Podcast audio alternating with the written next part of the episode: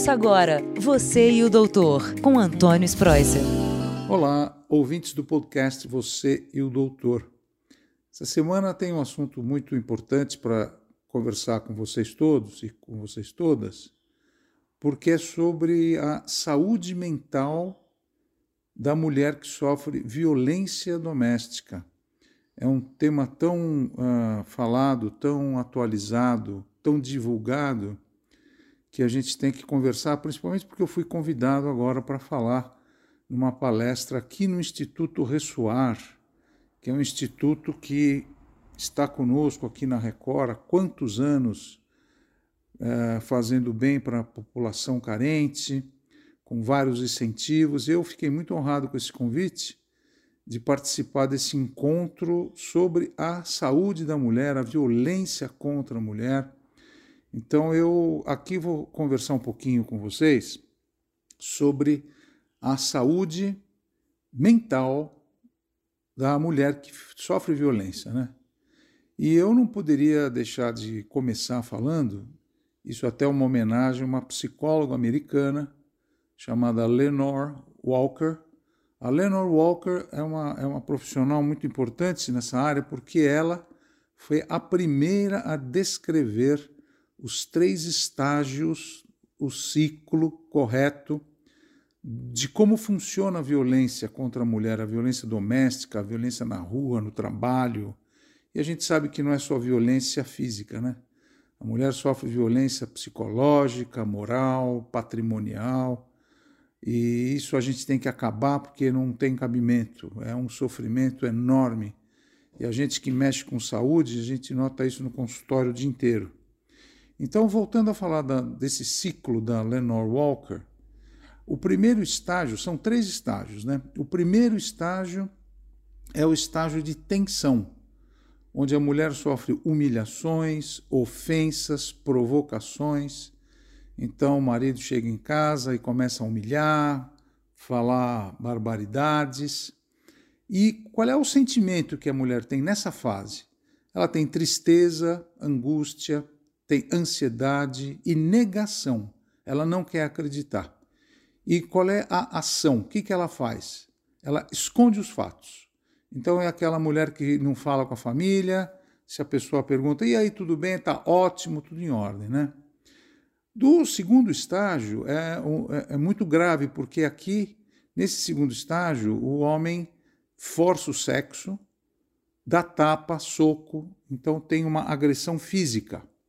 E muitas vezes o sexo ele é forçado mesmo.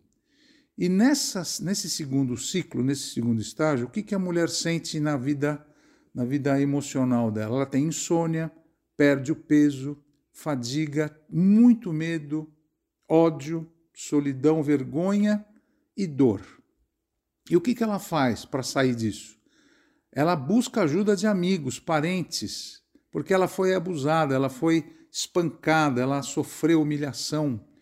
Então ela sai de casa e ela busca ajuda de amigos e parentes ou até polícia. Mas o pior é que muitas vezes ela não vê saída para esse problema e aí sim ela tenta contra a própria vida e ela comete o suicídio. E esse suicídio é uma forma dela escapar daquela perseguição crônica que ela tem. E eu estou comentando esse, esse podcast de, dessa semana porque é muito importante vocês que têm amigas, primas, familiares que tão, estão passando por isso, mas não, não falam nada. Então, quando você notar esses sintomas que eu estou falando, por isso é importante a gente conversar sobre isso, ajude. E tem o terceiro ciclo, que eu falei que eram três, é, três etapas, né?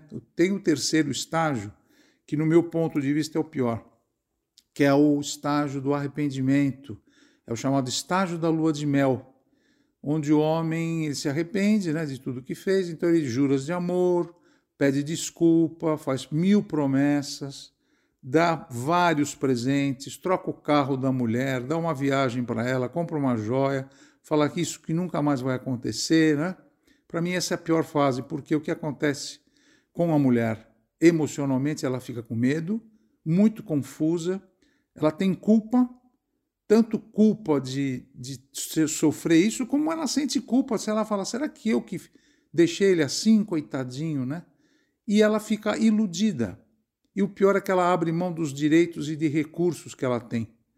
E além disso, ela estreita a relação de dependência da vítima e do agressor. Ela fica gostando do agressor e isso cria um reforçamento intermitente. Psiquiatria a gente chama de reforçamento intermitente aquilo que você dá para a pessoa que sofre uma, uma violência. Então você dá um doce, um sorvete, uma viagem, você dá carinho e ao mesmo tempo depois você fica violento com a vítima. Isso chama-se reforçamento intermitente. Então, essa relação fica uma dependência da vítima e do agressor. Esse é o ciclo, são as três fases do ciclo de Leonard Walker, é muito famoso. E eu não poderia deixar de falar também de uma outra forma de manipulação e violência chamada gaslighting. Gaslighting é a luz de gás, né? que é uma peça de teatro e cinema em que na década de 30 e 40 o homem chega em casa e desliga a luz, acende a luz, desliga e acende a luz. E a mulher fala: Nossa, mas está acabando a luz. E o homem fala: Não, imagina, você está louca, a luz está. E a mulher acredita nisso. Então, gaslighting é uma forma de manipulação e violência psicológica também, onde o abusador distorce a verdade, mente, manipula muito, desvaloriza, diminui e confunde a vítima. Então ele fala assim: você está errada, você está louca, imagina, para de imaginar coisa. Isso tudo é culpa sua. Eu nunca falei isso para você, né? Você não entende nada. E o que, que a, a mulher sente por dentro na vida emocional dela? Ela, afastamento social é a primeira coisa, ela fica anos sem ver a família, ela fica muito confusa, medo de falhar, infeliz, né? ela mente para si para todos os outros, e então esse é o gaslighting. É.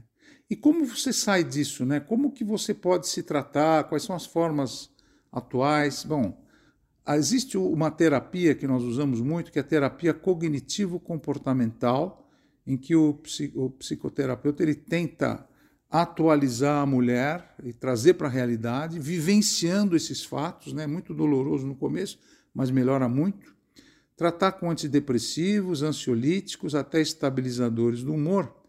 E você que está ouvindo o nosso podcast, saiba que tem saída, tem, tem como solucionar o problema. Você tem que sair desse relacionamento tóxico, tem que abandonar isso, tem que sair, mesmo que você tenha família, filhos. É, procure estabilizar a sua situação e saber que tem tratamento sim. Então, esse podcast vai para você, mulher, que passa por isso, que sofre violência, mas nós estamos sempre ao seu lado, tá bom? Então fiquem todos com Deus, uma atualização, mais um, uma conversa boa para a gente ter, embora a conversa tenha um fundo muito difícil, mas a gente está aqui para isso, tá? Boa semana, fiquem com Deus, até o próximo podcast, você o doutor, um forte abraço a todos vocês. Tchau. Você e o doutor, com Antônio Spreuser.